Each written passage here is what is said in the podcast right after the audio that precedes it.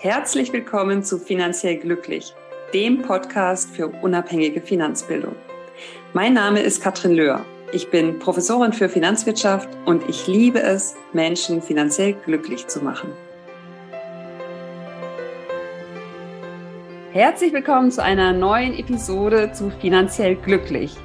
Ich freue mich riesig, denn ich habe heute einen ganz spannenden Gast. Herzlich willkommen, Dr. Klaus Möller. Vorstand der Defino Institut für Finanznorm AG. Hallo Klaus. Hallo ähm, Katrin, schön, dass ich hier sein darf. Ja, ich freue mich riesig.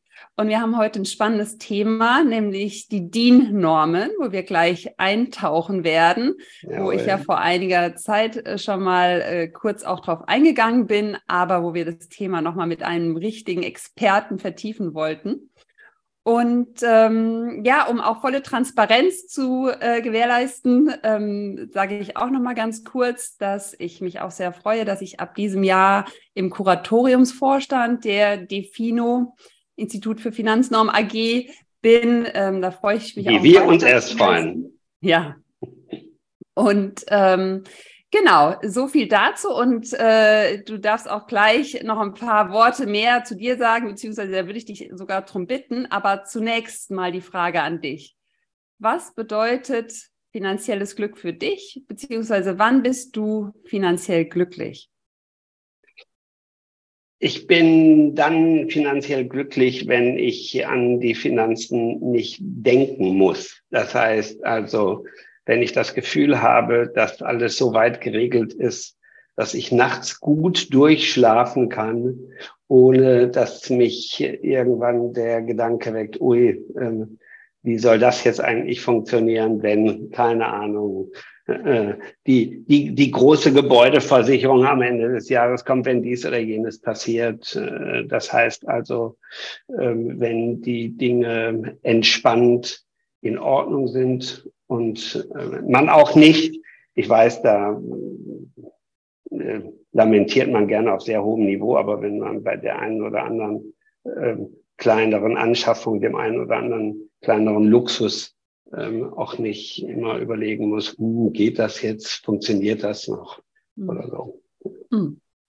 Das kann ich gut nachvollziehen und ich glaube, das können viele gut nachvollziehen, nämlich ja, die Finanzen, es geht gleichzeitig äh, um Finanzen und gleichzeitig auch gar nicht, weil wenn sie im Hintergrund genau. sind, ne, ja, dann genau. kann das wahre Leben ja stattfinden, ja. Die Finanzen sind ja immer nur Instrument für was, genau, für das wahre Leben, ja, sich leisten zu können, ähm, mit Partner, Familie das ein oder andere zu unternehmen, ja, sich einen schönen Rahmen fürs Leben zu gestalten, den Hobbys nachzugehen, denen man nachgehen möchte. Und wie gesagt, ich rede jetzt nicht von Luxusjachten oder mhm. ähm, so einem Gedöns, sondern ähm, auf einem ordentlichen Niveau.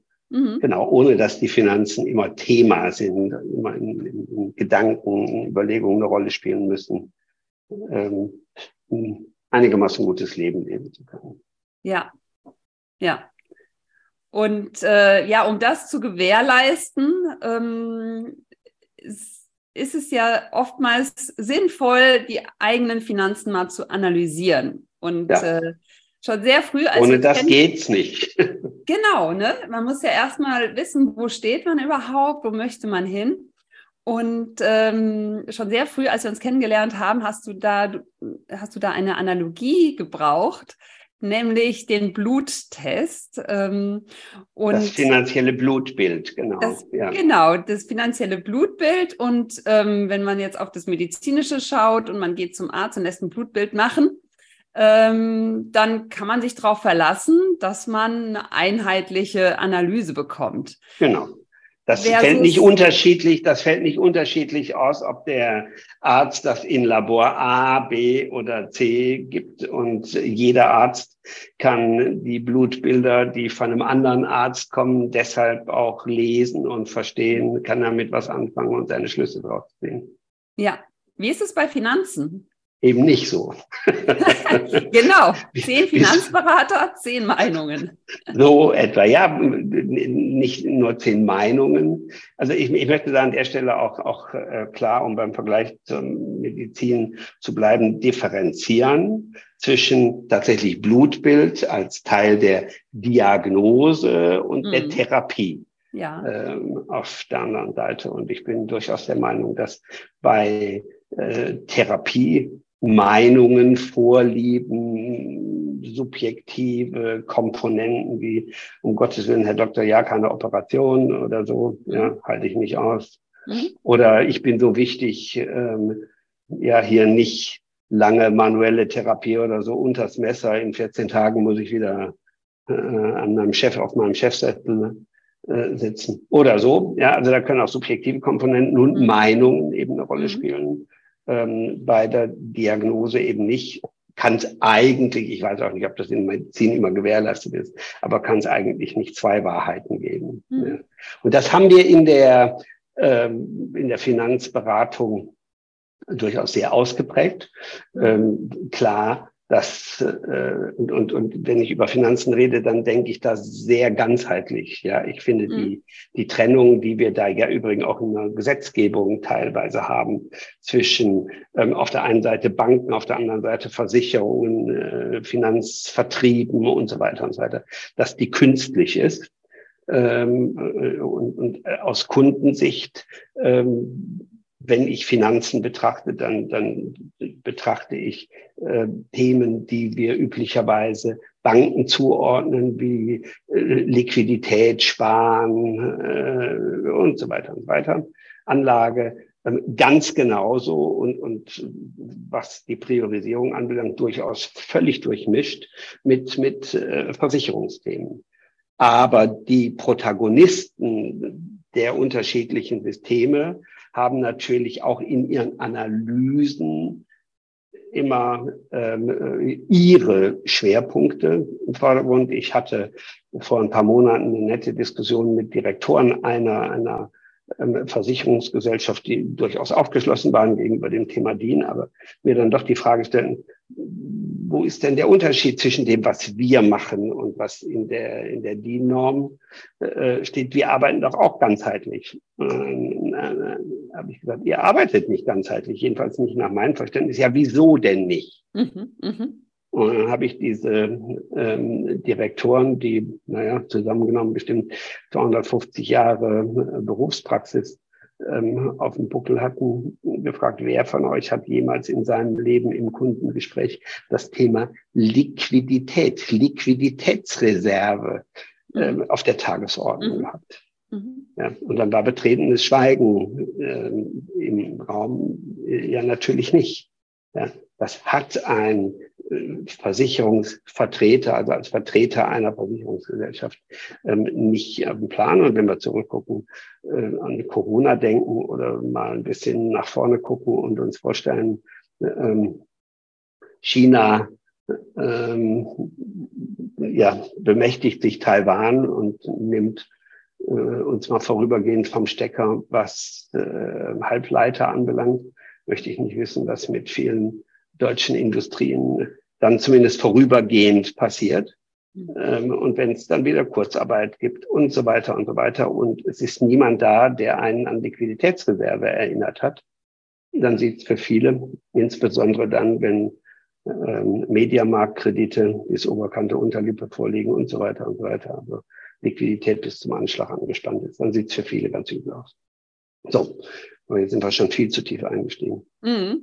Ja, aber genau das ist ja der Punkt. Ne? Also äh, da spielen natürlich ganz oft Vertriebsinteressen eine Rolle, was ja auch grundsätzlich legitim ist. Ja, und wenn eine Liquiditätsreserve dann nicht mit einem Produkt verbunden ist, dann fällt die vielleicht mal hinten runter. Aber wenn man das Ganze kundenorientiert aufziehen möchte und wirklich kundenorientiert ganzheitlich betrachten möchte, ist die Liquiditätsreserve, eiserne Reserve, Notgroschen, ne, nennen wir es, wie wir es wollen, ähm, ja etwas ja mit am wichtigsten für die Kundinnen und Kunden. Ne? In der Tat, ähm, ich meine, was, was du ansprichst ähm, und, und was wir kritisieren, äh, ist ja in anderen Branchen ganz genauso. Ja, also wir erwarten ja auch vom Autohändler nicht, ähm, dass er einen erst fragt, ähm, ob der Kühlschrank auch voll ist. Ja, so, dass, dass, dass es Vertriebsinteressen gibt, dass die Leute, die bestimmte Produkte ähm, zu verkaufen haben, eben ihre Produkte bewerben und nicht die anderen, ist völlig okay. Nur ich finde, ähm, ob ich Käse oder Wurst äh, im Kühlschrank habe oder, oder ob das Auto ein paar PS mehr oder weniger hat, ist nicht von so entscheidender Bedeutung für das Thema Glück, ähm, wie ob meine Gesundheit in Ordnung ist. Ja, das kann einen ja auch verdammt unglücklich machen, äh, wenn das nicht der Fall ist oder ob meine Finanzen geregelt sind. Das sind zwei Themen, die von so grundlegender Bedeutung sind. Ähm, anders, ob ich die ein bisschen bessere Bohrmaschine oder weniger gute Bohrmaschine habe oder so, das habe ich ganz schnell vergessen. Mhm. Und deshalb glaube ich auch, dass den Repräsentanten dieser beiden Systeme, äh, des Finanzsystems und des Gesundheitssystems, den Menschen gegenüber eine ganz besondere Bedeutung und Verantwortung äh, zufällt. Mhm. Und ist es aber dann nicht umso wichtiger, das ganze Thema auch mit dem Finanz, äh, Thema Finanzbildung zu verknüpfen? Denn aus meiner Sicht ist es äh, sehr, sehr hilfreich, wenn dieses Thema Finanzbildung und Vertrieb getrennt ist. Das heißt, erstmal gibt es eine unabhängige, ganzheitliche Finanzbildung, ja, um die Menschen auf Augenhöhe zu bringen mit dem Berater und die können dann auch sagen, ja, nee, Liquiditätsreserve habe ich auf dem Schirm oder ich weiß es für mich habe ich auf dem Schirm und dann habe ich natürlich mit Hilfe der DIN-Normen, wo wir jetzt auch gleich ähm, gerne ein bisschen tiefer einsteigen können, natürlich schon selber diese ja, Analyse ähm, vor Augen oder ich kann zumindest danach fragen, ja, wenn ich weiß, dass es die gibt. Und ähm, habe dann im Grunde doch eine ganz andere, einen ganz anderen Ausgangspunkt, wenn es letztlich dann um die Umsetzung geht, also um Produktberatung, um aus Sicht der Finanzdienstleister Vertrieb. Ja, wenn ich einen aufgeklärten Kunden habe, dann ist es natürlich für beide Seiten aus meiner Sicht ein Vorteil. Wie siehst ja, du das? Unbedingt. Unbedingt. Ja, natürlich kommt der Finanzbildung da eine, eine ganz wichtige Rolle zu und der werden wir in unserer Gesellschaft äh, überhaupt nicht gerecht. Ja. Da muss ganz viel passieren. Ähm, aber weil wir das Thema DIN-Norm ja jetzt schon ähm, ein paar Mal ähm, angesprochen haben. Ähm, es muss in die Finanzbildung genauso wie in die Finanzberatung ähm, ein Stück mehr Neutralität und Objektivität rein, als das bisher der Fall ist. Leider wird Finanzbildung ähm, im Land, zumindest in weiten Teilen, ähm, ja auch von Personen betrieben, die ein vertriebliches Interesse haben. Ja. Da werden auch Themen gehypt, die gerade im Moment ähm, besonders hip sind, attraktiv sind und weil man mit denen Reichweite erzielen kann. Ja, also Reichweite ist bei Finanzbildung das ganz große Thema, so mhm. scheint mir und nicht ähm, qualitativ hochwertige objektive, neutrale Informationen zu liefern, mhm. die dann wirklich auch möglichst zu allen Themen ähm, zumindest durch eine gewisse ähm, Ausstattung an Grundlagenwissen ähm, die Verbraucherinnen und Verbraucher mehr auf Augenhöhe mit den Beratern bringt. Ja, auf jeden Fall. Ähm, bevor wir da nochmal tiefer reingehen, vielleicht nochmal sozusagen eine Schleife jetzt zu den DIN-Normen. Und in dem Zusammenhang, ich habe dich als Experte für DIN-Normen in der Finanzbranche vorgestellt, das ist nicht ohne Grund. Sag uns doch mal, seit wann beschäftigst du dich mit dem Thema? Ähm, warum giltst du als Pionier in dem Bereich? Und ähm, ja, so einen Rundumschlag äh, zu deiner jüngeren Historie. Nun, ich habe im Jahre 2011 dieses Thema äh, angenommen, adoptiert äh, sozusagen. Defino war ja ursprünglich mal ein hausinternes Projekt des äh, Finanzvertriebes Formax, mhm. äh, wo man im Jahre 2007 als ziemlich schnell aus vier ganz unterschiedlichen äh, Vertrieben mit ganz unterschiedlichen Qualitätsniveaus und Unternehmenskulturen. Viele Menschen zusammengekommen waren als Berater, ähm, auf die Idee kamen, die, glaube ich, aus ähm, großen Unternehmen wie MLP, ABB und anderen nicht hätten organisch rauswachsen können. Das war nicht, mhm. äh, nicht evolutionär, sondern schon ein Stück weit revolutionär zu sagen, mhm. so, wir wollen jetzt einen, einen Standard begründen, damit die hier nicht alle so weitermachen, wie sie das bisher gelernt hatten. Sonst wird das nie ein Unternehmen. Wir legen jetzt klare Standards fest, insbesondere eben für die Finanz Finanzanalyse ähm, der Kunden. Und, und damals war man da fest von überzeugt, das wird irgendwann der größte Vertrieb Deutschlands sein. Alle werden sich daran zu orientieren haben, deswegen deutsche Finanznorm. Und die Namensgebung hat er natürlich auch ein bisschen geprägt.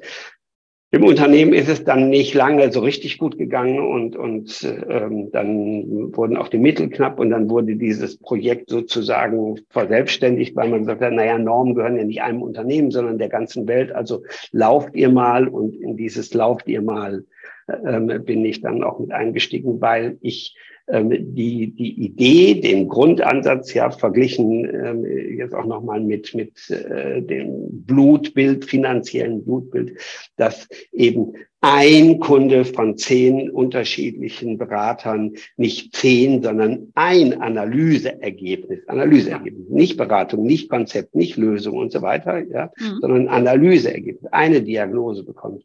Ähm, diese Idee fand ich, fand ich damals 2011 ähm, schon, schon begeisternd. Ja, wenn wir heute von Individualität reden in der Branche, dann ist das ja immer noch mehr Individualität im Sinne von Beraterauthentizität, Selbstverwirklichung und so weiter und nicht die Individualität des Kunden abzubilden.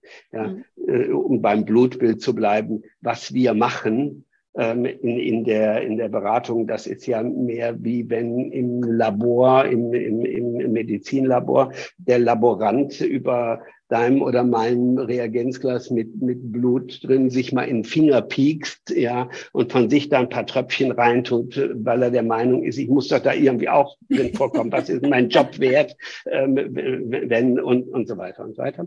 Also die, ich fand die Idee damals äh, faszinierend. Wir haben dann die Logik, die wirklich in großartiger Weise von den deinen Professorenkollegen ähm, Klaus Jäger, der leider 2018 verstorben ist. Er hat also die Fertigstellung der Norm gar nicht mehr miterlebt und, und ähm, Hermann Weinmann ähm, entwickelt worden war zu der wir eine Software hatten, zu der wir ein Ausbildungssystem hatten, haben wir über den Markt getragen und haben festgestellt, so wird das nix, weil es war eben eine ähm, Logik, eine Analyselogik, die neben ganz, ganz vielen anderen von Teles, das Sparkassenfinanzkonzept, die genossenschaftliche Beratung und, und, und, und neben ganz vielen Logiken stand.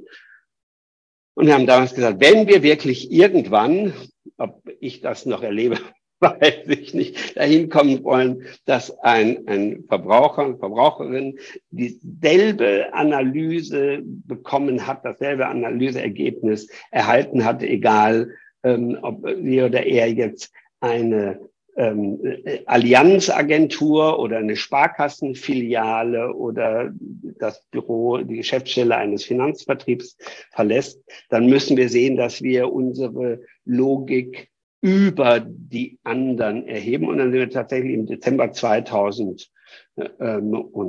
da war Professor Weinmann auch mit dabei, zum Deutschen Institut für Normung gefahren und haben da unsere Idee vorgestellt, ähm, äh, einer Finanz, einer DIN-Norm für die Finanzanalyse von Privathaushalten. Das war tatsächlich im Jahre äh, 2012, Ende des Jahres 2012.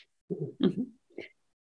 Was ist die DIN? Jetzt, wenn jemand uns zuhört, dann ähm, hat er wahrscheinlich DIN A4 schon mal gehört, DIN ja. A3, so Geschichten. Aber ähm, fass doch nochmal kurz zusammen. Wo seid ihr da hingefahren? Wir sind gefahren zum Deutschen Institut für Normung, mhm. EV. Mhm. Ähm, DIN ist eine Institution, die besteht seit 2017 im Ersten Weltkrieg ähm, gegründet, äh, damals um Waffenproduktion zu standardisieren. Ja, ähm, Wann gegründet? 1917? 1917. Okay, genau. 1917. Glaub, hast, ja, hm? Ja habe ich 2017 gesagt? Nee, ich, ich meinte 19, ja, genau. Also 1917 im, genau. im hm? Ersten Weltkrieg. Ja, damals war die Situation so, dass man äh, Waffen, übrigens das berühmte Gewehr 0815, ähm, nicht mehr, das 0815 kommt, kommt von einem Gewehr äh, her. Das jetzt auch nicht. Okay. Ja. Mhm. Ähm, ja, man hatte damals zum Trainieren äh, ähm, nicht nur richtige Waffen, sondern eben auch Holzimitate und musste mit denen dann, ich weiß nicht wie, üben, üben, üben, üben. Und 0815 hat sich dann als Begriff etabliert für eine, ähm, ja, äh, äh, für, für eine sich ständig wiederholende äh, Prozess, ja, also Standard. Mhm. Ein bisschen despektierlich ähm, und, und ich will das gleich nochmal erklären. DIN ist äh, genau das Gegenteil von von, von Langeweile, von Schubladen, äh, von Einengung, sondern äh, hat was ganz schön äh, Befreiendes auch und, und, äh, und eröffnet Möglichkeiten. Aber jedenfalls das Deutsche Institut für Normung ist, ist ein ähm, staatlich gefördertes Institut, auch staatlichen Regeln ähm, unterworfenes Institut. Also die können nicht machen, was sie wollen ähm, hängt am Bundeswirtschaftsministerium, ähm, aber eingetragener Verein, also organisiert sich ähm, weitgehend selbst, hat ein Präsidium, Vorstand, äh, wie sich das wird, und Mitglieder, Unternehmen, wir auch, ähm, sind, ähm, sind, sind Mitglieder. Ich stelle das mal ein bisschen höher hier. Ja. So, und dann sieht man da hinten auch, ähm, also Defino ist DIN Mitglied, so wie ganz viele andere Unternehmen auch. Und, und die Mitglieder äh, wählen das Präsidium und, und, und also so eine richtige ähm, Vereinsstruktur.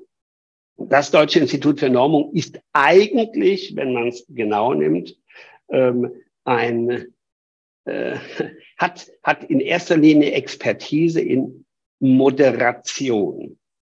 Ja, natürlich haben die, die Leute, die da sitzen, auch Fachexpertise. Das ist aber nicht ähm, ihr, ihr wichtigstes Merkmal. Wenn Sie von den Themen, mit denen Sie befasst sind, ähm, nicht auch ein bisschen Ahnung hätten, dann, dann könnten Sie Ihren Job nicht machen. Aber ähm, eine, eine Projektleiterin, mit der ich sehr viel zu tun habe, äh, die hat neben Finanzdienstleistungen zum Beispiel auch Projekte im Feuerwehrbereich. Ja. Mhm. Wichtig ist, Moderation. Mhm. Ja. Wenn, als wir damals ähm, zu, zu DIN gekommen sind, daran kann man am besten beschreiben, was, was DIN äh, tatsächlich macht, ja, haben wir vorgetragen vor einer großen Runde, dem Beirat einer Abteilung. Da saßen also jetzt auch nicht in erster Linie Mitarbeiter von DIN, sondern zusammengerufene in einem Beirat äh, vereinte Fachexperten und die haben sich unser Thema angehört und ähm, die prüfen dann, wenn jemand einen Themenvorschlag ähm, zu DIN bringt, immer zunächst zwei Fragen, nämlich erstens, gibt's da schon was? Und zweitens, könnte das Marktrelevanz haben? Die Normen sind immer konfliktfrei. Es gibt nur eine Norm zum Thema Papierformate. Mhm. Es gibt nur eine Norm zum Thema Stecker, Steckdosen äh, und so weiter. Alles andere wäre ja auch Schwachsinn. Wenn ja. wir jetzt fünf unterschiedliche Normen für Steckdosen hätten, dann wäre ja eben genau die Erleichterung, die wir dadurch haben, dass wir, wenn wir von einer wunderschönen Kaffeemaschine ähm, im, im Elektromarkt ähm, stehen, uns nicht überlegen müssen, passt denn der Stecker jetzt auch bei mir zu Hause in die Steckdose? Wäre ja diese Erleichterung wieder hinfällig. Ja, genau. Ja, muss ich sagen, okay, fünf verschiedene Stecker, ähm, korrespondiert das jetzt so? Ne? Ja. Da sind wir schon beim Thema Erleichterung. Ja? Wenn wir mhm. sagen DIN A4, äh, es ist eine Erleichterung, dass ich weiß, dass DIN A4 Papier in bestimmte Umschlag, Briefumschlagformate passt, ja, groß, klein, dass übrigens diese Umschläge auch in, in, in Briefkasten ähm, passen, dass das in Drucker passt und so weiter und so weiter. Ja, das ist eine enorme Erleichterung. Mhm ähm, des, des Arbeitsalltages. Und wenn ich irgendwo hingehe und auf dem, auf dem Papier steht drauf, auf, auf, auf äh, der Packung DIN A4, dann weiß ich, ja, das ist da drin, das kann ich nehmen, hirnlos an Drucker gehen, in die Schublade stecken, passt, funktioniert alles. Ja. So, also das funktioniert natürlich nur, wenn, wenn Normen konfliktfrei sind. Das heißt, mhm. wenn es zu jedem Thema nur eine Norm gibt. Das heißt nicht, dass Normen in Stein gemeißelt sind. Das heißt, wenn wir beide jetzt ähm, nach Berlin fahren würden und sagen, ey, wir haben eine super geile Idee für Papierformate, ja, dann würde man es nicht gleich wieder nach Hause schicken, sondern würde man sagen, pass auf, wir haben da schon eine Norm, mhm. ja. Ihr könnt euch aber mit denen, die in dem entsprechenden Fachausschuss für diese Norm zuständig sind, unterhalten und euren Vorschlag da vortragen. Ja. Gegebenenfalls beschließt dann der Ausschuss, die Norm zu ändern. Mhm. Ja? Mhm. Das passiert regelmäßig. Normen müssen alle paar Jahre, aber alle fünf Jahre, wenn nicht der zuständige Ausschuss in der Zwischenzeit sowieso Veränderungen, Verbesserungen äh, dann vorgenommen hat, überprüft werden, ob es die noch dem, das ist ein wesentlicher Begriff, aktuellen Stand der Technik ähm, äh, entsprechen. Und ähm, dann muss angepasst werden. Also Normen leben. Nicht die Normen, die vor 100 Jahren gemacht worden sind, bestehen heute noch ganz genauso. Sie leben, entwickeln sich, passen sich äh, permanent dem aktuellen Stand der Technik an. Und die zweite Frage, wenn also festgestellt ist, da gibt's noch nichts, ähm, ist dann, könnte das Marktrelevanz haben? Und wenn die erste Frage mit Nein, die zweite Frage mit Ja beantwortet ist, dann ähm, wird ein Ausschuss öffentlich ausgeschrieben, der sich mit dem vorgetragenen Thema äh, befassen soll, wird eine konstituierende Sitzung einberufen und in dieser konstituierenden Sitzung wird überprüft, ob auch tatsächlich alle interessierten Kreise, wie das so schön heißt. Das heißt, alle, die in irgendeiner Weise von dieser Norm später als Verbraucher, als Hersteller von Produkten, als Vertrieb, als ähm, in, in unserem Fall jetzt IT-Qualifizierer und so weiter betroffen sein können oder einen Beitrag zu leisten haben, wie Wissenschaft, zum Beispiel Politik, ähm, ob die alle am Tisch sitzen.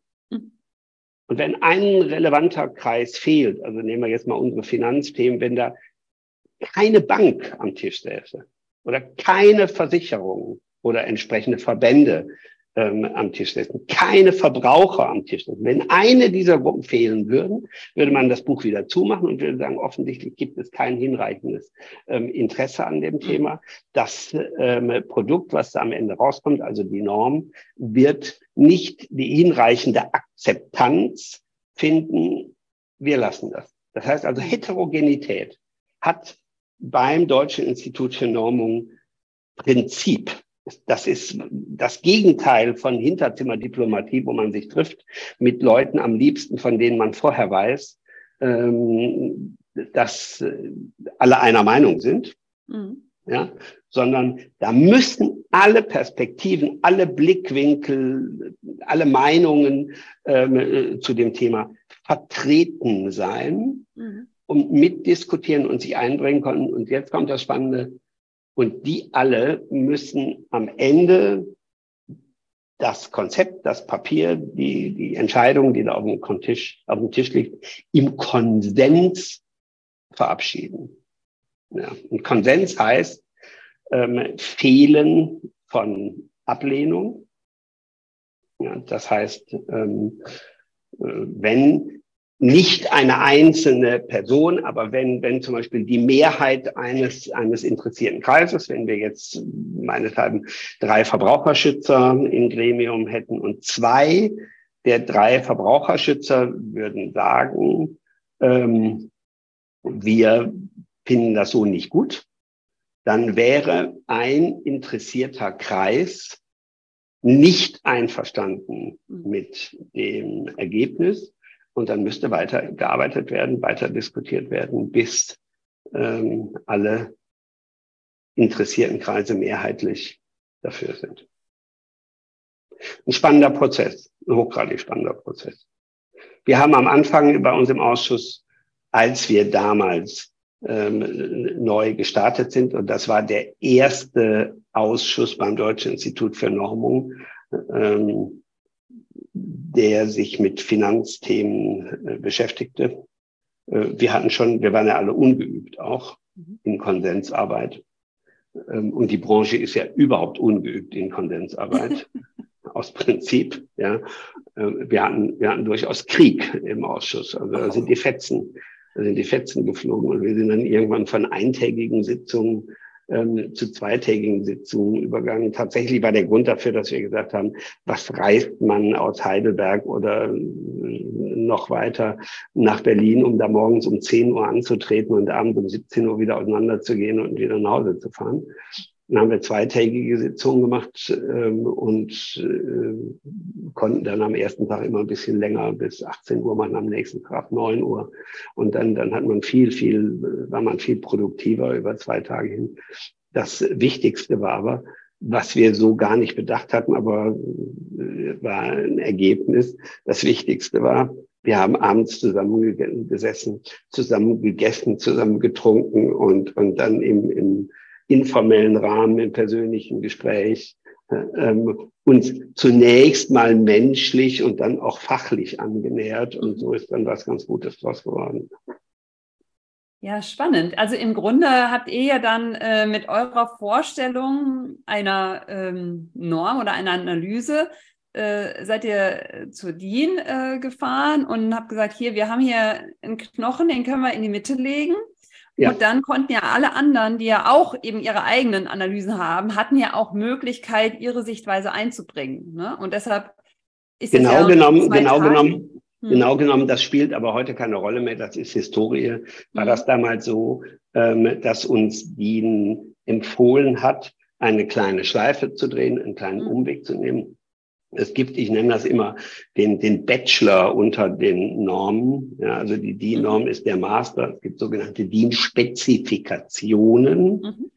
DIN-Specs und DIN-Spec hat nicht die Anforderungen wie eine DIN-Norm. Also es mhm. müssen nicht alle interessierten Kreise am Tisch sitzen und es muss auch nicht im Konsens verabschiedet werden. Also nochmal, wenn wir zwei eine Normungsidee hätten, ja, und ähm, wir würden das als DIN oder eine Standardisierungsidee und wir würden das als DIN-Speck ähm, anstreben. Und es würde ausgeschrieben und es würde jetzt übertrieben, was ich sage. Ich glaube, das funktioniert so nicht, wie ich mhm. das jetzt hier ein bisschen pointiert beschreibe. Aber es wird sich niemand für das Thema interessieren. Ja. ja nur wir zwei dann würden wir zwei so lange diskutieren, wie wir uns angesehen haben, wäre auch gut. Wir, wir hatten damals eine, wir haben uns dann dafür diesen Weg entschieden und wir hatten dann eine Runde äh, von, von etwa ähm, 20 Leuten, die da mitdiskutiert haben, viele Makler, Vertriebe und so weiter und so weiter. Aber es war zum Beispiel keine Versicherungsgesellschaft, ähm, die mit am Tisch saßen. Aber wir hatten von Anfang an die Stiftung Warentest mit dabei, die sich mhm. dafür interessiert hat. Mhm. Und das war ja schon ein kleiner kleiner Ritterschlag. Mhm. Und diese, diese Dienstspeck haben wir im Jahre 2013 ähm, entwickelt. Die war über neun Monate hin. Die, die war Ende 2013 fertig, ist mhm. April 2000, März, April 2014 veröffentlicht, vorgestellt worden. Und dann war da auf einmal was am Markt. Da stand DIN drauf. Mhm. Ja, und, und ähm, das, das ist nun mal so, ähm, die, die Leute können nicht unterscheiden, ähm, DIN Speck, DIN ISO, DIN ja. EN und so weiter. Da stand einfach DIN drauf. Und dann gab es doch einige Marktteilnehmer, die ein bisschen aufgeschreckt waren und sagen, um Gottes Willen, was passiert denn da jetzt?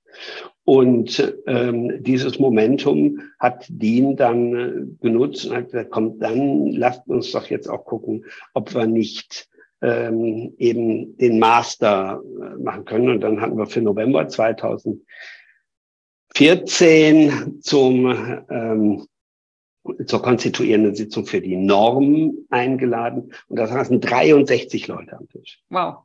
Okay. 63 Interessierte. Aha. Normalerweise darf ähm, bei, bei DIN-Ausschüssen niemand nach Hause geschickt werden. Jeder, der ein berechtigtes Interesse mhm. hat, muss mitdiskutieren können. Das ist äh, Heterogenität. Aber wir haben dann den Ausschuss trotzdem, und das war noch XXXL auf 37 runtergestrippt, mhm. indem die, die ähm, Normvertreter, die Projektleiter, die da in der konstituierenden Sitzung sagten, ey, Deutsche Bank, ihr müsst doch nicht mit drei Leuten hier sitzen. Okay. Vielleicht reicht auch einer. Ja, ja. ja, ja. Und, und so waren dann am Ende wirklich 37 Organisationen, äh, 37 Personen am Tisch, ähm, die dann von November 2014 bis ähm, November 2018 gebraucht haben, um ähm, die Normen zu verabschieden. Am Ende dieser, dieser Phase, ich, ich kriege jetzt die Chronologie nicht mehr ganz genau hin, ähm, aber äh, irgendwie so im, im, im Sommer, Herbst äh, 2018 gab es dann, das ist auch noch ein wesentlicher, wesentlicher Faktor ähm, mit bei, bei Normen, ähm, äh, gibt es eine sogenannte Einspruchsphase. Mhm. Dann wird das, was der Ausschuss einvernehmlich im Konsens für die bestmögliche Lösung gehalten hat hält, entsprechend entschieden hat, wird der Öffentlichkeit zur Kommentierung äh, mhm. vorgelegt. Und wir hatten, glaube ich, sage und schreibe 390 ähm, Kommentare. Also wow. das war von, von, von elf, zwölf ähm, unterschiedlichen Organisationen. Ähm, dann immer eine ganze Liste. An der mhm. Stelle fänden wir besser, an der Stelle fänden wir. Mhm. wenn man die Einzelkommentare alle aufeinander äh, ähm, addiert haben, waren das, glaube ich, an 390 ähm, unterschiedliche Dinge. Und dann, dann haben wir eine Woche lang ähm, getagt, weil, ganz spannend, jeder, der schriftlich ähm, von außen, also jeder Externe, der nicht im Ausschuss mitgearbeitet hat, eine Stellungnahme abgegeben hat, mhm. muss dann in eine sogenannte Einspruchssitzung eingeladen werden und mhm. ähm, die Möglichkeit bekommen, seine, ähm, seinen Einspruch, seinen Kommentar auch zu begründen, persönlich mhm. zu begründen. Und dann haben wir also tagelang uns ähm, Menschen angehört, Fachleute angehört, die die Kommentare dazu hatten und haben dann nochmal ähm, uns dran gesetzt. Und wir haben einen Teil ähm, tatsächlich auch eingearbeitet. Mhm. Ja, also es war zum Beispiel ein wesentlicher Hinweis, äh, ähm, äh, D&O, also mhm. Haftung, Managerhaftung oder, oder Haftung ähm, bei Ausübung besonderer Tätigkeiten. Datenschutzbeauftragte, Brandschutzbeauftragte mhm. in, in, in Unternehmen, ähm, Vorstände in Vereinen, Vorstände mhm. in Unternehmen. Ja, das sind ein Thema, von dem wir auch in unserer Diskussion die ganze Zeit davon ausgegangen wurden, das gehört in die betriebliche Sphäre. Aber es geht ja um die Haftung der Person. Also mhm. wenn ich jetzt als Vorstand von, ähm, von Defino Blödsinn mache, ich mhm. habe nach Beendigung meiner Tätigkeit noch zehn Jahre bei Geschäftsführern sind das fünf Jahre nach Haftung. Mhm. Das heißt, zehn Jahre nachdem ich den Job hier verlassen habe, kann irgendjemand, ein zukünftiger Aufsichtsrat, äh, kommen und kann sagen, ähm, hier Möller, du hast damals Bockmist gebaut. Mhm. Wir nehmen dich jetzt ähm, in, in Regress. Und da geht es dann meistens um, um Dinge, dein Unternehmen gegen dich und nicht äh, Kunden gegen dein mhm. ähm, Unternehmen. Und das ist etwas, was ähm, längst nicht alle Unternehmen für ihre Mitarbeiter übernehmen. Da muss man in der Privatsphäre zumindest drüber nachdenken und prüfen, ob man das mhm. hat oder nicht. Und das ist ein Punkt, den wir dann auf, ähm, auf Rat ähm, von, von Einsprechern ähm, noch in die Normen mit aufgenommen haben da haben einfach sehr, sehr viele Augenpaare drüber geschaut, ne? Und Unendlich. sehr viel Kompetenz ist zusammengekommen und kritisch drüber geschaut. Und ähm, das ist ja wiederum etwas, weil es ist ja natürlich ein, ein sehr weites Feld ne? Äh, und es ist dann wiederum sehr individuell. Ja, also ne, arbeitet jetzt jemand als Vorstand oder ähm, hat jemand einen Jagdschein und so weiter. Genau. Also ne, diese ganzen Dinge, die dann aber auch da ja individualisiert werden mit der Norm, ja, indem genau. man das äh, sozusagen dann äh, mit einbringen kann.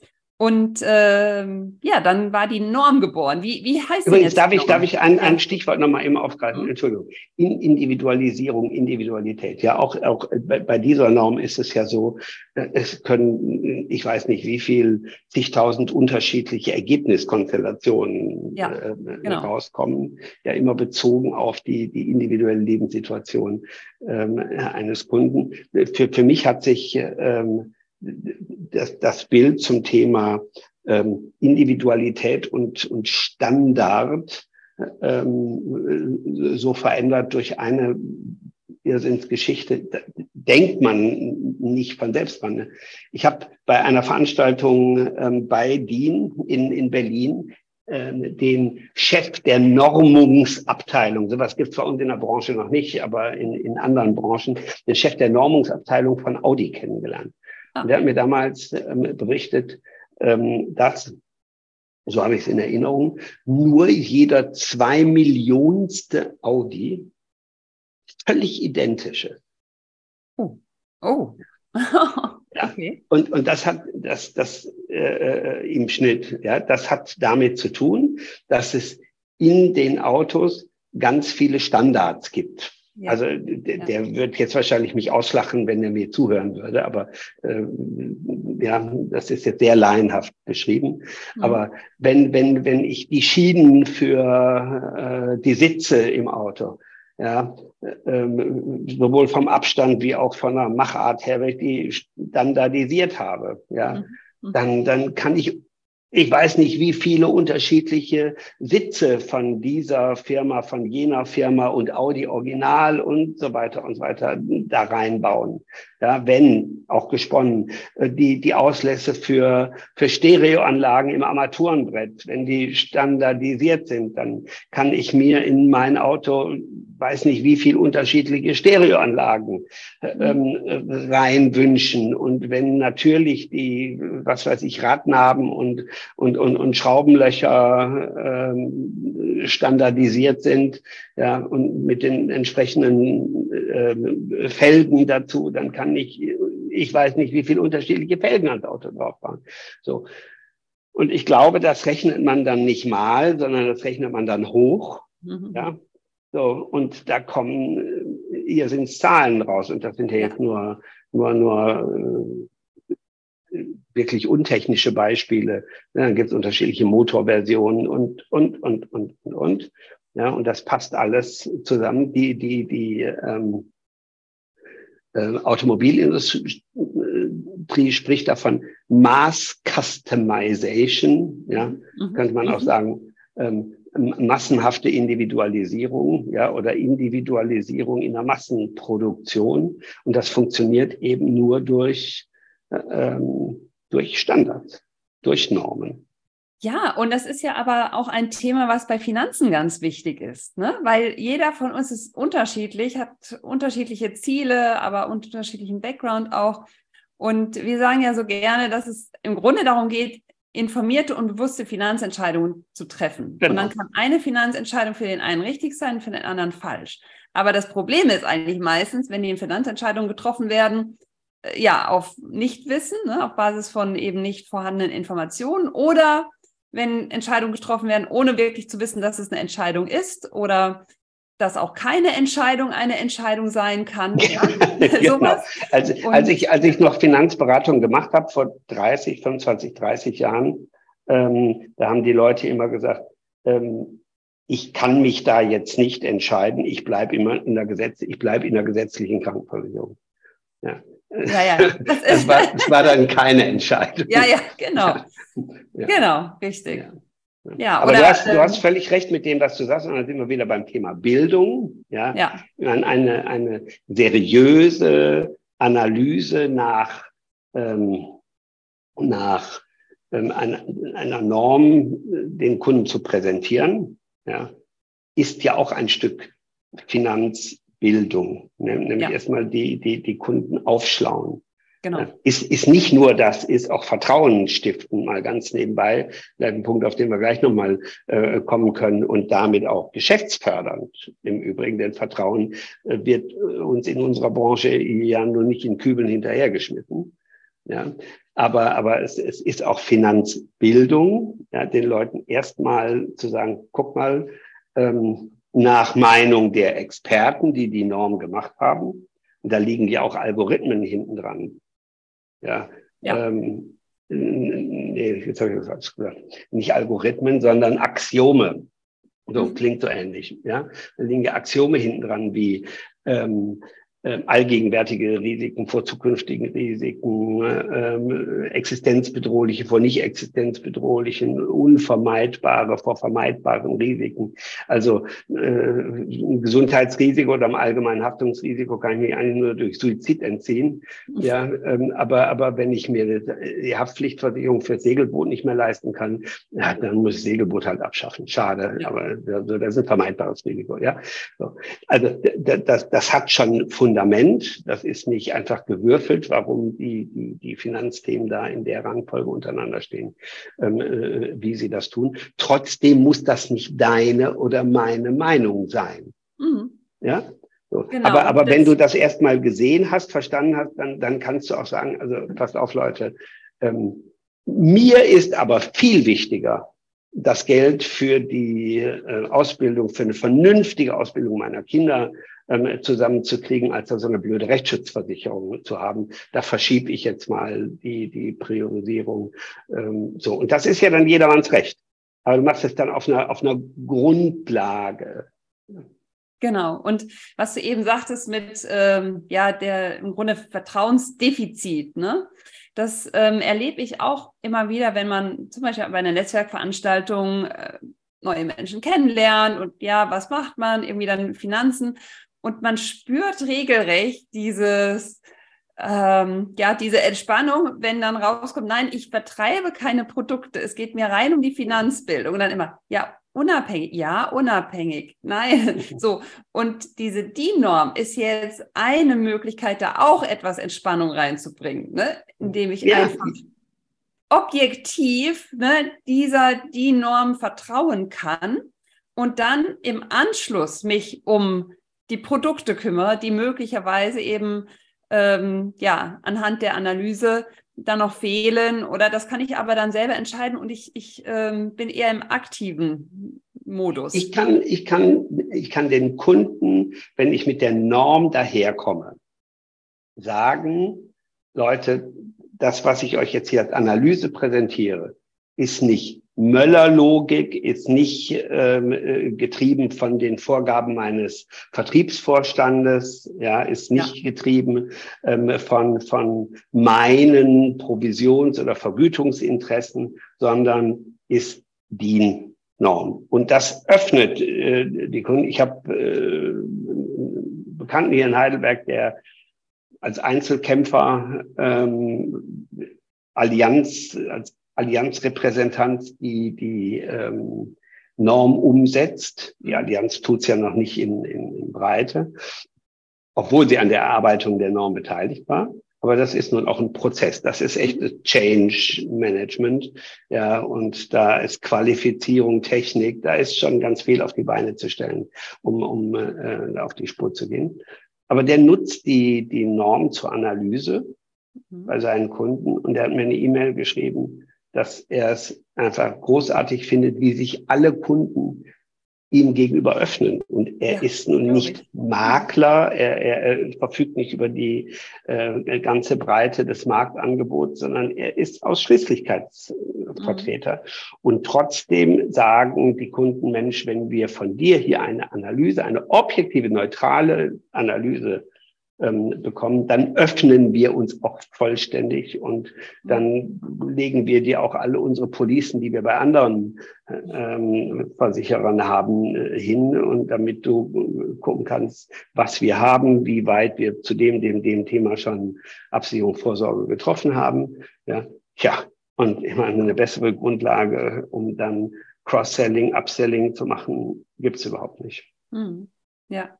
Und der Kunde hat aber dann trotzdem das Gefühl, er hat es in der Hand, ne? weil eben diese Analyse, ja, es ist ja nachzuvollziehen, ja, dass das eben im Grunde anhand von DIN geschieht.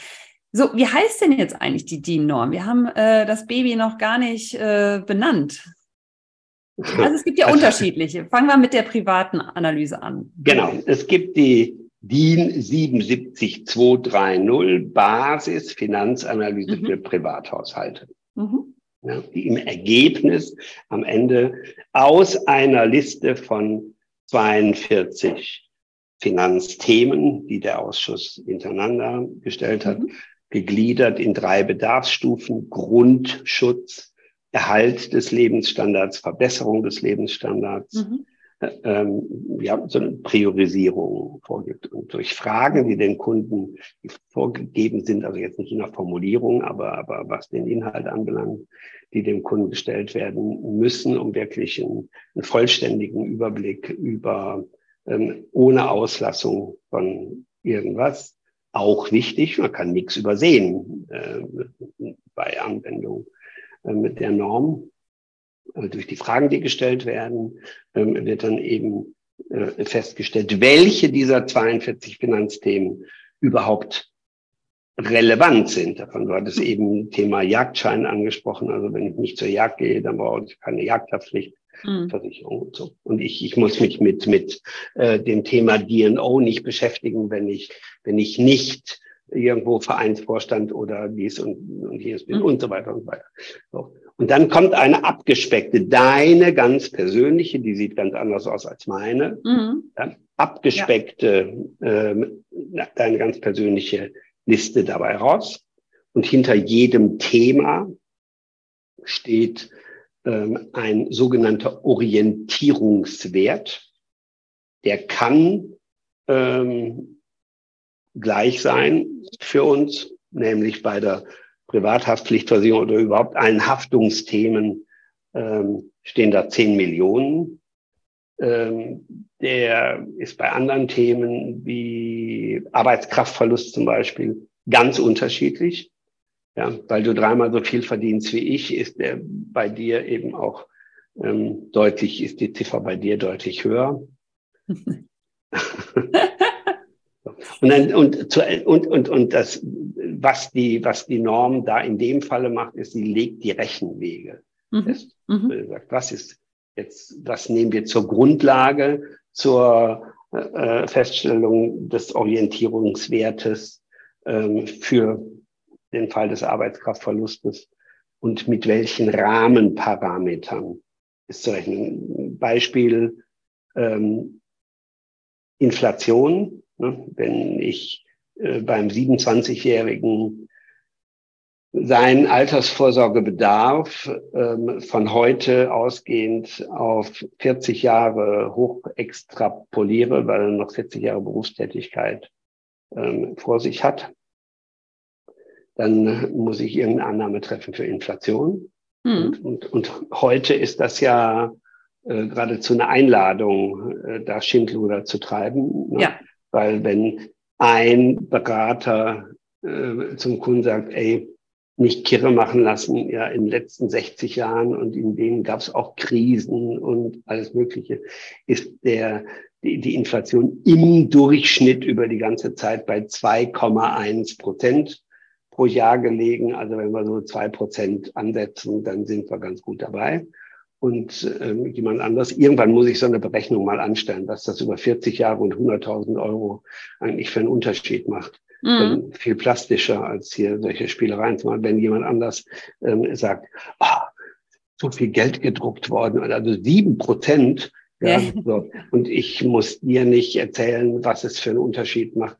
Das hast du auf deinem Taschenrechner in, mhm. in zehn Sekunden ausgerechnet, was es für einen Unterschied macht, ob ich äh, ähm, nehmen wir mal an 2000, 3000 Euro Altersvorsorge Bedarf aus heutiger Sicht. Mhm. Ja, wenn, wenn, wenn ich die einmal mit zwei Prozent und einmal mit sieben Prozent über, ja, über vier Jahre hochrechne, ja, da kann ich die Abschlusssummen, die ich da als ähm, Berater platzieren will, schon ganz schön manipulieren in die eine mhm. in die andere Richtung. Und mhm. deswegen gibt es in der Norm die Vorgabe Inflation, Durchschnitt der letzten zehn Jahre. Mhm. Ja, das sind jetzt, glaube ich, im Moment gerade 1,9 Prozent, die da stehen. Das ist an diesen, ähm, an diesen zwei hm. Prozent ähm, äh, ganz nah dran, aber von sieben Prozent natürlich weit entfernt. Ja, ja.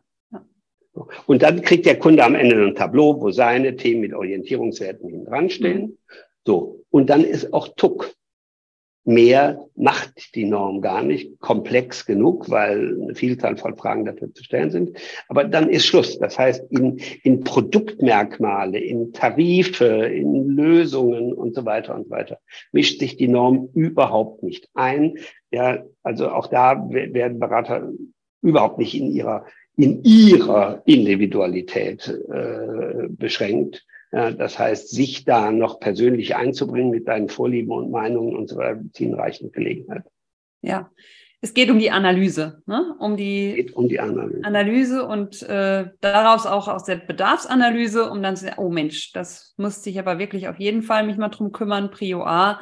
Und das andere ist eben, wie du schon beispielhaft sagtest, ne, Rechtsschutz ja oder nein ist dann äh, möglicherweise etwas individuelle Vorliebe. Ne? Überhaupt, ja, du, du, du, du kannst, es kann dich als Kundin ja sowieso niemand dran hindern, ja, wenn, wenn ich jetzt dein Berater bin und ich lege dir eine Liste vor von, von eins bis 23 und du sagst, ach, weißt du was, wir fangen nicht bei eins an, wir fangen bei 23 an, hm. ja, dann dann muss ich das so machen. Ich werde dir dann irgendwas hinlegen. Ja, ja. Hiermit bestätige ich, ja. ja. dass ich meinen Berater genötigt habe, von unten nach oben zu arbeiten. Ja. Dann, dann, ist das dein freier Wille. Dafür bist du. Ja. Ja, aber die meisten werden ja froh sein, ne? wenn sie im Grunde so eine Priorisierung haben, wo sie sich da äh, orientieren können. Und Genau, das ist die DIN 77230. Da geht es um die ja. private ähm, ja. Haushaltsanalyse äh, letztlich, äh, Finanzanalyse. Und ähm, es gibt aber die noch. Die Schwesternorm ja. dazu ist die 77235, mhm. die ähm, Finanz- und Risikoanalyse für selbstständige Freiberufler, KMUs. Mhm.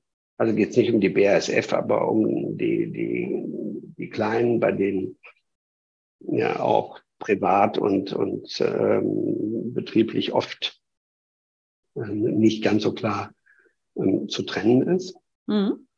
Ähm, ja, die funktioniert ähnlich wie die 77230, mhm. ähm, wobei ähm, sie ein bisschen ähm, flexibler ähm, aufgestellt ist, was die, ähm, was die Einordnung von Themen in, ähm, in, die, in die Priorisierung anbelangt, weil äh, zum Beispiel Kfz-Absicherung ja, ist jetzt für den Eigentümer einer Marketingagentur, äh, der Dienstwagen vor der Tür stehen hat, was anderes als für einen Logistikunternehmer. Mhm.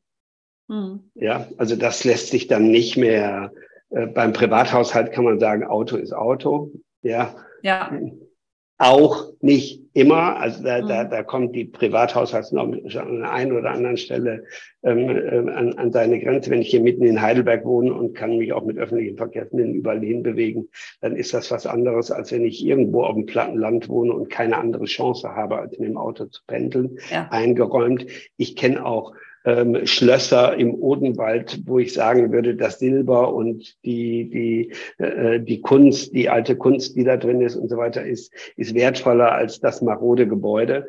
Ähm, und, und trotzdem steht grundsätzlich in der Priorisierung immer die Gebäudeversicherung vor mhm. äh, ähm, der Hausratversicherung, ähm, ja. weil üblicherweise in 90, 95 Prozent der Fälle ist das anders. Bei, bei, Im gewerblichen Bereich muss man da regelmäßig ähm, differenzieren, weil, wie gesagt, Auto ist für ein Logistikunternehmer was anderes als für ja. dich und für mich. Ja, ja definitiv. Genau, dann gibt es, ähm, wir haben die 77230, die 77235. Gibt es die 77223. Mhm. Das ist die Risikoprofilierung für Privatanleger. Mhm. Da geht es um einen standardisierten Prozess für die Feststellung von ähm, äh, Risikotragfähigkeit, also Einnahme-Ausgabenrechnung, äh, Vermögensbilanz, um Kenntnis und Erfahrung, um Risikobereitschaft. Ja, auch da lässt sich ja eine ganze Menge, ähm, ja, eine ganze Menge dummes Zeug machen. Das fängt ja schon an bei, bei Sprache. Ja, äh, wenn ich Risikoklasse 5 ähm, einmal als, ähm, als chancenreich und einmal als hochriskant äh, mhm. dann manipuliere ich die Menschen ja auch in die eine oder die andere Richtung. Wenn ich jetzt mit meiner Kapitalanlagegesellschaft mehr im ganz konventionellen Bereich unterwegs bin, dann nenne ich natürlich die Risikoklasse 5 hochriskant, damit die sich alle abgeschreckt irgendwo in niedrigere Risikoklassen ja. begeben. Und wenn ich äh, ähm, lauter tolle Aktienfonds ähm, in meinem Portfolio habe, dann werde ich die Risikoklasse 5 als chancenreich ähm, titulieren. Also so, und darum geht's letztlich ja. da ein bisschen Verlässlichkeit, Nachvollziehbarkeit ähm, für die Verbraucher hinzubringen. Sehr schön. Sehr und dann haben wir noch die Nachhaltigkeitspräferenzabfrage. Ja. Äh, ähm, jetzt als ein Modul an die 77230 drangehängt. Mhm. Eigentlich von der Sachlogik her würde sie eher an die 77223 rangehören, weil ja von Gesetzes wegen eben ähm, im Rahmen der Anlageberatung nach Feststellung der anderen genannten Kriterien, die in der 77223 ähm, beschrieben werden, die Abfrage der Nachhaltigkeitspräferenzen stattzufinden. Wir haben aber trotzdem uns entschieden, die an die als loses Modul, als ein mhm. Modul, das man auch da wegnehmen und dann an die 77223 anhängen kann, äh, ähm, an die 77230 dran zu hängen, weil der Ausschuss der festen Überzeugung war und ist, dass das Thema Nachhaltigkeit auf die Dauer kein Anlagethema sein mhm. wird, sondern ein Thema sein wird, das sich über äh,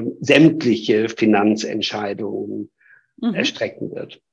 Und es gibt ja schon auch Ansätze von Versicherungen, äh, die nachhaltig sein wollen. Und übrigens ja. jede, jede, jede Versicherung, für jede Versicherung äh, stellt sich schon allein beim Deckungsstock äh, mhm. die Frage nach der Nachhaltigkeit oder Nicht-Nachhaltigkeit. Mhm.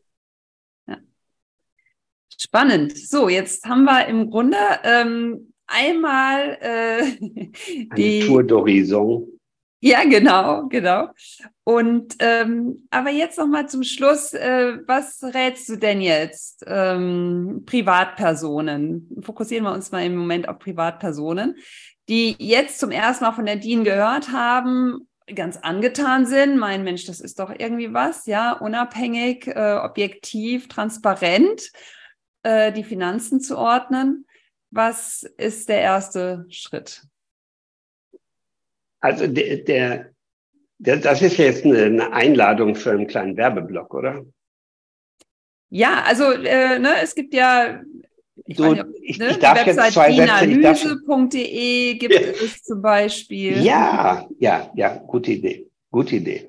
ähm, also ich hätte jetzt gesagt, ähm, bei uns auf die Website gehen und auf der Beratersuche mal gucken, ob man in seiner Nähe nicht einen Finanzberater mhm. findet, der die DIN-Normen zum Einsatz bringt. Mhm.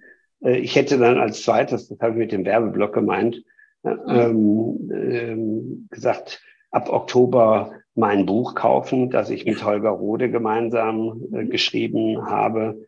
Geht jetzt nächste oder übernächste Woche in Druck und kommt zur Buchmesse raus mit dem Titel Financial Wellness. Mhm. Wo wir an der Norm entlang, Financial Wellness, da sind wir ja beim Thema. Wir sind ja beide sozusagen Glück. im Financial ja. Wellness Bereich unterwegs. Ja, genau. Ein bisschen unterschiedlich, aber äh, vom Geiste her doch sehr, sehr nah und eng beieinander. Genau, genau. Ja. Mhm. Aber, aber äh, wir wissen ja beide, Financial Wellness ist in den USA die Überschrift für Arbeitgeber äh, stellen Arbeitnehmern Instrumente zur Verfügung ja. im Rahmen von Corporate Benefit Programmen und so weiter, ja. mit denen sie sich Klarheit ähm, über ihre finanzielle Situation verschaffen haben, weil die ja dann eben nachts durchschlafen ja. weil, weil sie entspannter sind. Da fangen wir wieder ganz am Anfang unseres genau. Gesprächs. Genau. Und weil sie entspannter eben produktiver sind ähm, und damit das äh, Unternehmen auch äh, profitabler werden kann. Da gibt es Studien in den USA, die das, die das belegen. Genau. Und das beste Instrument dafür, ähm, sich Klarheit über die finanzielle Situation zu verschaffen, ähm, auch ohne Angst zu haben, will derjenige, der mir jetzt gerade hilft, Klarheit zu erlangen, mich möglicherweise in eine bestimmte Richtung manipulieren.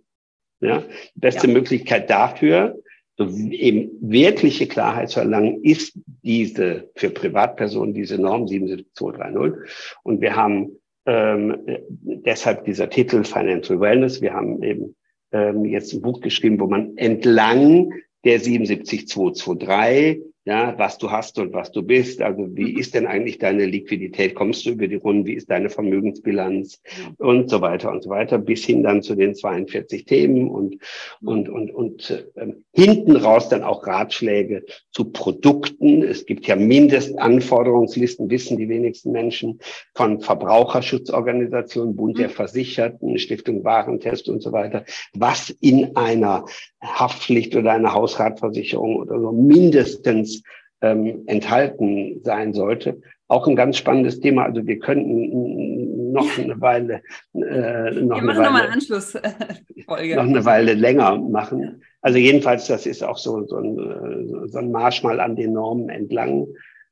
Ich hoffe, denke, ganz, ganz locker geschrieben, dass man äh, ähm, da auch ein bisschen. Wir haben sogar ein paar Entspannungsübungen zwischendrin. Also denke mal, Leute, so haben wir das im Buch auch geschrieben, ja. Ihr habt überhaupt keinen Schmerz damit, ja, euch im Fitnessstudio, da sind wir ja auch bei Fitness, Wellness und so weiter und so weiter, zu quälen und euch Torturen zu unterziehen ähm, äh, ohne Ende, ja, um am Ende zu sagen, wow, Chaka, ja, so.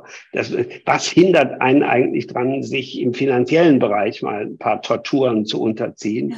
um sich anschließend Chaka zu fühlen, ja, ja. ohne. Also ja, und, und du hast natürlich recht. Ähm, die, die dritte Möglichkeit, wir, wir haben auch einen, ähm, eine Domain financial-wellness.com und da findet man ziemlich weit oben, wenn man runterscrollt, auch eine Möglichkeit, ähm, an der Norm entlang äh, ganz, finde ich, ganz spannend gemacht, ganz nett gemacht und auch so, dass, dass man dann nicht nach drei Minuten keine Lust mehr hat und wieder aussteigt. So eine Selbstanalyse, ähm, Selbstanalyse zu erstellen. Fällt mir übrigens ein, den muss ich noch loswerden. Ähm, mein lieber Kollege Matthias Grellert ähm, ist gerade mit Alex Testmann, einem Makler aus Dresden, wenn ich das richtig in Erinnerung habe, der selbst leidenschaftlicher Gamer ist und als Kunden Gamer hat. Mhm. Ähm, deswegen ist seine Marke auch Versicherungssieg. Mhm. Ist mit, mit, die, die, zwei sind damit beschäftigt, gerade ein Serious Game Gut. zu entwickeln, wie man spielerisch seine Informationen hier und da und da und da mhm. droppen äh, kann und am Ende kommt eine Finanzanalyse ähm, nach der Norm raus. Wir ziehen an allen Strippen. ja, sehr gut. Nein, das ähm, ist ja auch, so, das ist ja auch etwas, wo wir uns äh, für engagieren, ne? das Thema Finanzen aus dieser grauen, traurigen Ecke zu bringen und ja. äh, ganz entspannt anzugehen und äh, ja, wollen Was damit ihr ja auch hervorragend macht, bunt und lebhaft und, und, und, ja. und spannend. Das hat uns ja auch zusammengeführt. Genau, das hat uns zusammengeführt. Und ähm, ja, jetzt äh, würde ich sagen, wir verabreden uns mal für eine Nachfolge-Episode, weil noch einige Themen doch da sind. Aber ähm, für heute erstmal ganz herzlichen Dank. Liegt dir noch etwas auf der Seele? Möchtest du noch etwas loswerden? Ja, nur ganz herzlichen Dank für die Möglichkeit, ähm, mal in so angenehmer Atmosphäre hier ganz viel über äh, DIN, über Normen im Allgemeinen, über unsere Normen ähm, zu erzählen. Ähm, ja, ich glaube, das sind Möglichkeiten, ähm, wenn jemand das schafft, bis zum Ende zuzuhören, vielleicht auch zu dem ganzen Thema ähm, bisschen andere Wahrnehmung und, mhm. und Meinung zu bekommen. Und da, ich muss das nochmal sagen, die Normen haben das verdient. Ja, ja. Wir, wir ja. kriegen das gar nicht mit, wo um uns rum äh, von, von Tischgrößen, Höhen, Stühlen und so weiter und so weiter überall Normen äh, verarbeitet sind und unser Leben wäre ein gänzlich anderes und zwar schlechteres, mhm. definitiv weniger sicheres, weniger einfaches, äh, wenn es die nicht gäbe. Ja, das ist doch ein schönes Schlusswort und damit nochmal ganz herzlichen Dank. Und wer jetzt Danke Lust dir. bekommen hat, äh, sich äh, mit den Normen auseinanderzusetzen, wir werden äh, die Links in den Show Notes natürlich ähm, noch für euch äh, notieren. Und äh, für alle Arbeitgeber, die jetzt auch aufgehorcht haben und äh, ihren Arbeitnehmerinnen und Arbeitnehmern etwas Gutes zu tun, äh, da auch gerne melden. Da haben wir ähm, auch äh, durchaus die ein oder anderen äh, Programme gerne entlang der Norm. Und ähm, damit herzlichen Dank fürs Zuhören und alles Gute und bis bald.